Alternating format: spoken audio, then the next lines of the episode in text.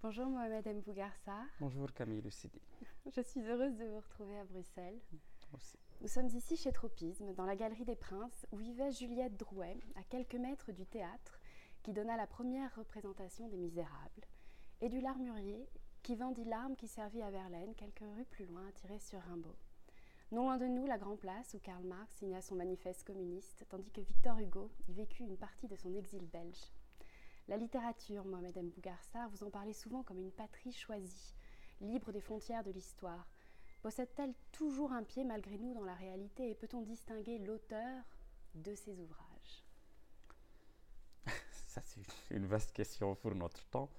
Euh, je pense que, en fait, tout dépend du lecteur.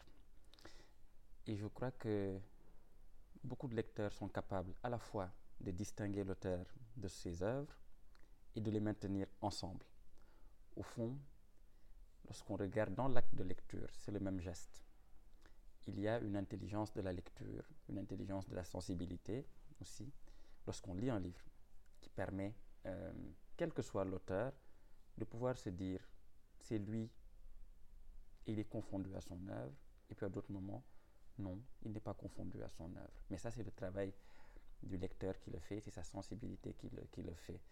Donc je crois que dans, ce, dans cette question-là, il est toujours bon de... Ce n'est pas simplement de l'auteur que ça dépend, ça dépend aussi beaucoup de la personne qui lit et de, sa, de ses limites, de, ses propres, de, la propre latitude intérieure que cette personne a dans son rapport au... Mais pour ma part, en tout cas, euh, fiction et réalité sont non pas mêlés, mais extrêmement proches. Un souffle les sépare, ce qui fait que euh, à certains endroits, comme ici, par exemple, dans une, librairie, je n'ai pas de meilleure euh, idée ou de meilleure vision d'une littérature qui est réelle, c'est-à-dire qui existe physiquement, qui est debout, euh, où les livres sont vivants, constituent l'espace, hum, nous entourent comme un refuge et constitue en ce moment même euh, notre, notre univers. Et en sortant, on se déplace avec, avec ça, avec cette sensation-là que la littérature est réelle. C'est pour ça que quand on passe dans des rues où les écrivains ont vécu, où ils ont fait des choses, où ils ont écrit des choses, ce n'est pas qu'une abstraction. Ils sont là, ils sont, ils sont réels. Vous avez publié quatre romans, été récompensé par de nombreux prix, célébré à la fois par la critique et par les lectrices et lecteurs. Vous participez à des conférences, des festivals, de nombreuses rencontres littéraires et avez même parrainé une dictée. Qu'est-ce que le métier ou le statut d'écrivain pour vous aujourd'hui? Euh, Vous avez raison de distinguer les deux, entre le métier et le statut. Euh, le métier, pour moi, se confond à la passion. Euh, et cette passion est une passion à la fois solitaire, mais aussi collective, dans le sens où elle finit toujours dans un, partage. Le statut, c'est peut-être l'ensemble des, non pas des responsabilités, mais des sollicitations auxquelles un écrivain doit répondre parce qu'il accompagne son œuvre en un sens. Parfois, euh, le statut est une extension du métier, une extension heureuse. Parfois, c'est une extension plus épuisante. Hmm, mais dans les deux cas, c'est une manière de rencontrer autrement les gens qui, qui, vous ont lu et qui, parfois de façon déraisonnable, euh, chargent votre euh, écriture, votre geste d'écrivain d'une responsabilité ou d'une puissance que vous-même, en tant qu'écrivain, vous ne que vous, ne pensez pas mériter, mais que d'autres pensent euh, que vous pouvez la, prendre en charge. Et c'est toujours oui, une sorte de, de, débat intérieur très fort entre le métier et le statut. Je pense en tout cas que le statut ne doit jamais l'emporter, ne doit jamais être supérieur. Les exigences du statut ne doivent jamais s'imposer et dominer les exigences du métier. Parce que c'est parce qu'il y a eu métier qu'il y a eu statut. Et il ne faut pas ensuite inverser l'ordre des choses. Il faut toujours retourner au métier. Toujours. Parce que c'est lui qui hum, garantit un statut, si on tient à un statut, mais en, en tout cas lui euh, qui permet de continuer à demeurer écrivain. Il y a un moment où si on, ne reste que dans le statut, il finit par se, vider et on devient juste une représentation d'écrivain ou un écrivain en constante représentation. Et ça, je pense que ça finit par assécher. Il faut, voilà, c'est pour ça qu'il faut toujours repartir au métier, se remettre en question, douter beaucoup, hum, écrire, essayer, rater des choses, mais voilà, continuer comme ça, euh, parce que c'est là le cœur vraiment du travail. Aujourd'hui, je suis assez... Euh, J'essaie de faire euh, ce que le statut impose ou le statut demande du mieux que je peux. Il faut essayer d'être simplement généreux, mais aussi écouter ses limites. Quand on ne peut pas ou qu'on sent que vraiment là, il y a un abus et que ce n'est pas notre place, il faut pouvoir le dire euh, simplement, expliquer pourquoi et puis partir. Mais à d'autres moments, il est important qu'un écrivain puisse aussi exercer un statut, en tout cas une sorte de, responsabilité qui vient de son statut. Parce que c'est important pour certaines personnes euh, de voir un écrivain euh, venir à eux, leur parler, avoir prendre position sur certains sujets. Voilà. Mais une fois que tout cela est fait, l'appel du métier est toujours là. Parce que lui euh, ne dépend pas de votre succès, de votre, du regard qui est jeté sur vous assez stable. En tout cas, il faut le maintenir assez stable euh, parce que c'est de là qu'on part et c'est toujours à, à, cet endroit qu'on revient aussi. Donc revenir au geste d'écrire. Oui. Et comment le nourrit-on ce geste? On le nourrit par les lectures, on le nourrit par les rencontres, on le nourrit euh, par son, son propre désir d'effectuer ce geste et de chercher dans ce geste quelque chose qui nous, qui nous équilibre ou au contraire qui nous déséquilibre. Cela dépend. Mais euh, toujours chercher à l'effectuer. parce que euh, intérieurement, il crée quelque chose en nous. Il nous rend simplement plus, plus vivants. Euh, en fait, c'est une sorte de dialectique. Écrire nous rend plus vivants. Et parce qu'on est plus vivant, on a envie d'écrire. C'est toujours les, les, les, les, deux. Et puis, on le nourrit aussi parce que on se confronte comme écrivain, en écrivant, mais aussi en dehors de l'écriture, à, des, à ce que j'appelle souvent notre part obscure, euh, en tout cas quelque chose de, beaucoup plus inquiétant, qu'on a besoin d'écrire pour le comprendre et parfois pour le canaliser, euh, ou en tout cas pour lui donner une existence autre que, euh, que dans la vie dans l'écriture pour lui donner une, une, autre densité, une autre. Voilà. Aujourd'hui, votre roman La plus secrète mémoire des hommes dépasse les frontières linguistiques. En se couvrant de 38 habits différents, 38 langues, ce qui représente un accès à encore plus de pays, qu'est-ce que ce voyage au-delà de votre langue d'écriture, le français, vous inspire, interroge ou révèle en vous? C'est une aventure vraiment magnifique que celle des traductions euh, parce que ça me donne tout de suite l'idée de la, la largeur, euh, de l'importance de la communauté des lecteurs dans le monde. Euh, en tout cas, une autre, dimension. Depuis quelques semaines, je voyage à l'étranger pour ces traductions et je découvre que les lecteurs, évidemment, lisent le même livre. Et ça m'émeut beaucoup de savoir qu'autant de lecteurs, dans autant de langues, lisent la même histoire et se retrouvent, pendant qu'ils lisent la même histoire, dans le même espace. Hum, c'est quelque chose de très émouvant, je, je, trouve, cette communauté de lecteurs qui tient le même livre et qui vit dans le même livre, dans des langues différentes. Je trouve ça très beau. Et puis je découvre évidemment que les langues ne sont pas simplement des médiums de communication, ce sont de vraies euh, lectures aussi du livre. C'est que la traduction dans une langue est presque une lecture entière de votre travail, euh, parce qu'une langue est toujours aussi une certaine interprétation. Euh, certaines phrases, en passant dans une autre langue, prennent une toute autre teinte, une toute autre dimension. il y a évidemment la question du rythme qui change, parce que les rythmes des langues sont, sont, différents. Hum, la question de la...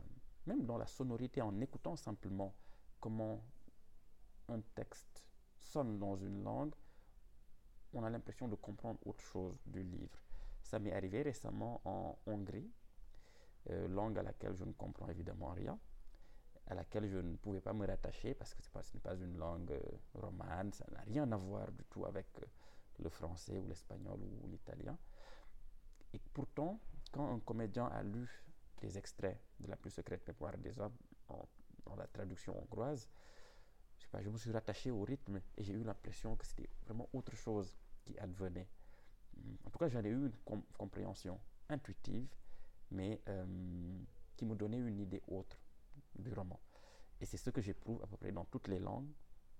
On me pose des questions très différentes selon le pays, selon la langue donc aussi, qui me donnent une autre, euh, qui me, donne, qui me renseigne sur la sensibilité aussi euh, des gens qui lisent dans cette langue.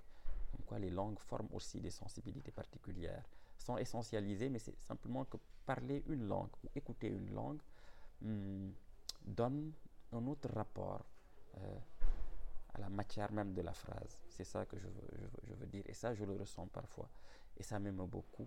Et du reste, discuter avec les traducteurs est une, est une volupté à laquelle je m'abandonne toujours dans ces rencontres-là parce que je pense que ce sont les gens qui, finalement, nous connaissent le mieux comme écrivains parce qu'ils vont au cœur des phrases, ils vont au cœur même de votre processus de création parfois découvrent ou effleurent vos, secrets euh, parce qu'ils vous ont suivi pas à pas, phrase après phrase, mot après mot. Et ce n'est pas rien. Euh, et quand je discute avec eux, parfois ils me révèlent des choses sur moi que je ne connaissais pas ou des choses que je n'avais pas mises dans le, dans le livre intentionnellement, mais que découvrent parce qu'ils sont très attentifs à la langue, aux mots, à l'ordre des mots. Et quelque chose que j'aime, que j'aime beaucoup. Donc voilà, je suis un peu long sur la traduction, mais c'est un sujet qui me passionne vraiment. C'est un sujet passionnant. Journal, je ne t'écris que pour une seule raison, dire combien le labyrinthe de l'inhumain m'a appauvri. Les grandes œuvres appauvrissent et doivent toujours appauvrir. Elles ôtent de nous le superflu. De leur lecture, on sort toujours dénué, enrichi, mais enrichi par soustraction. Ces mots sont extraits de la plus secrète mémoire des hommes. Est-ce là pour vous le but ultime d'un livre? Nous mener à notre essence en retirant les couches de vernis déposées par la société, l'histoire, les habitudes. Et donc finalement, est-ce que le livre va au-delà d'un besoin esthétique que vous évoquiez hier soir à Beaux-Arts? Oui, euh, il va au-delà d'un besoin esthétique. Euh, il passe par le besoin esthétique, mais pour aller à autre chose, de beaucoup plus profond en nous, qui ne réunit pas l'esthétique. Vraiment, ça s'accompagne, l'esthétique est vraiment le véhicule vers ça. Euh, mais c'est pour nous mener à quelque chose de plus, oui, de plus existentiel, au fond. Quelque chose euh, comme une, question informulée en nous encore, et que les livres essaient de, révéler, ou d'élucider, de découvrir, ou de formuler, de nous aider à formuler. Euh, et pour cela, il y a tout un ensemble de choses qu'il faut enlever. Ce que la société met en nous, ce que l'éducation met en nous, ce que notre morale place en nous, euh, ce que nos préjugés créent comme couche. Et tout cela, je pense que le livre creuse dans tout cela, essaie d'éclater tout cela pour nous ramener à quelque chose d'essentiel. Euh, je pense que nous, nous, marchons tous avec beaucoup de... Voilà, un dépôt, un dépôt de choses, de croyances, de sentiments, de, de certitudes euh, qui nous empêchent parfois de vraiment nous demander, mais qu'est-ce qui est essentiel pour moi? Il faut souvent des crises, des pandémies, pour que nous nous posions cette question-là. Et je crois que euh, sans arriver aux pandémies, les livres peuvent aussi euh, nous mettre en crise, voilà, rester dans ce même langage-là, nous mettre en crise et nous obliger à aller beaucoup plus rapidement vers ce qui nous met vraiment vers la question qui nous, qui nous tient ou qui nous retient, qui fait que nous continuons comme ça à chercher quelque chose. Je crois que chaque lectrice, chaque lecteur cherche quelque chose dans la lecture. C'est pas simplement le plaisir, euh, qu'il le sache ou non, qu'elle le sache ou non, il y a quelque chose qu'on cherche, comme, comme dans la lecture, qui ne nous apparaît pas toujours clairement, mais euh, qui un jour peut-être apparaîtra dans un livre ou qu'on sent fugacement dans une lecture, pendant une lecture. Et hum, oui, c'est pour ça que je, crois que nous sommes tous comme lecteurs, des, chercheurs aussi. Dans De purs hommes, vous écrivez On l'oublie trop souvent ou on ne veut pas s'en souvenir. Nous sommes liés à la violence, liés par elle les uns aux autres, capables à chaque instant de la commettre, à chaque instant de la subir. Et c'est aussi par ce pacte avec la violence métaphysique que chacun porte en lui, par ce pacte autant que par tout autre, que nous sommes proches, que nous sommes semblables, que nous sommes des hommes. Je crois à la fraternité par l'amour, je crois aussi à la fraternité par la violence. La violence fait partie de vos livres, mmh. son jugement, comme si c'était une part de l'humain qu'il faut exposer et mmh. comprendre. Mmh. Comment l'approchez-vous par l'écriture? Oui, c'est ce que je disais tout à l'heure sur la part obscure. Euh, c'est une part assez violente, hum, en tout cas liée à la violence, de toutes les manières, assez sauvage. Euh, comment je l'approche? Euh, ben, Il, n'est pas besoin de chercher bien loin. Je, me regarde d'abord. Et je vois très bien hum, qu'il y a aussi en moi cette part-là, qu'évidemment j'essaie de contrôler comme je peux, de gérer comme je peux. Elle ne prend pas toujours la forme d'une violence, mais hum, ça peut parfois être une sorte de, de mélancolie très profonde ou hum, d'une grande tristesse. En tout cas, c'est une part hum, qui n'est pas du côté de la, de la, lumière, pour le dire comme cela. Et euh, cette part-là, il suffit de, me regarder pour savoir qu'elle est là. Et je pense qu'elle est en, en, chacun. Et chacun essaie de faire comme il peut pour vivre avec elle. Et je crois que les livres qui m'ont le plus marqué sont ceux précisément qui prennent en charge cette part-là, les livres qui, savent euh, que cette part-là existe et les auteurs qui se confrontent à cette part-là et qui savent hum, d'emblée que nous sommes un mélange de ces deux énergies-là, ou de ces deux éclats, l'éclat lumineux et puis un éclat plus noir. Et que euh, la part lumineuse a d'autant plus de valeur qu'on connaît aussi l'éclat, la part la plus obscure. Et euh, c'est une leçon que m'ont donné euh, les écrivains. Éviter le manichéisme, être lucide et ne pas hum, avoir peur d'aller dans cette direction-là. Parce que cette direction-là est aussi euh, l'humanité même. Et c'est peut-être ce qui nous permet d'éviter ensuite qu'elle s'exprime dans une explosion de violence. Parce qu'on la connaît, qu'on s'y est confronté d'abord personnellement. Mais c'est une, je pense que c'est une définition possible de la littérature parmi mille autres, ce qui se confronte à la part, à la part obscure. Et pour moi, qu'elle s'incarne dans des, des figures euh, maudites ou des figures euh, très contemporaines du, du, mal, la figure du djihadiste ou la figure euh, du marginal, de, de, l'homosexuel dans la société sénégalaise ou même du, du, réfugié, du migrant. Ce sont autant de figures qui, dans nos sociétés aujourd'hui, portent une part de, cette, de cet éclat obscur-là. C'est pour ça que mes trois premiers livres sont autant de, d'exploration, autant de, euh, oui, de tentatives de se confronter à ce que ces figures-là portent, pour mieux comprendre aussi ce qui fait notre complexité comme être humain et ce qui nous donnera peut-être l'occasion de, de vivre plus harmonieusement cette, cette complexité.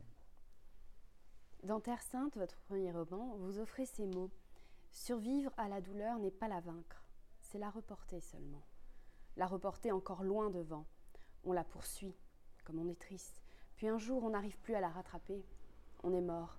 On ne gagne jamais devant nos déchirures. On les abandonne seulement, malgré nous. Ce passage met en relief la force de l'humain chez vos personnages. Ils vivent, ils font l'amour, ils suent, ils saignent, ils doutent, ils aiment, ils souffrent. Est-ce qu'ils viennent à vous ou est-ce que vous les façonnez? Mot M-O-T après mot M-A-U-X hmm. euh, C'est un peu les deux en réalité. Ils viennent d'abord à moi, mais sous une forme qui est encore euh, une ébauche ou qui est encore une silhouette, on va dire. Mais une silhouette dont je saisis, hmm, dont je saisis, je pense, assez vite euh, l'essence.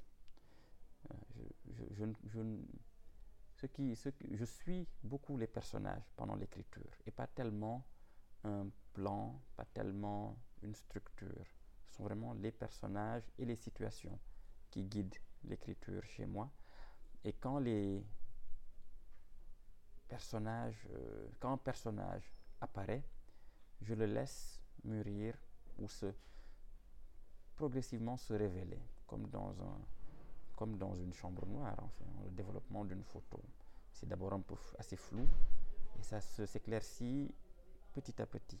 Et quand j'arrive à saisir un peu plus les contours, là c'est le travail des mots qui prend le, le, relais et le travail des, des mots dans les, les, fêlures ou les mots MAUX.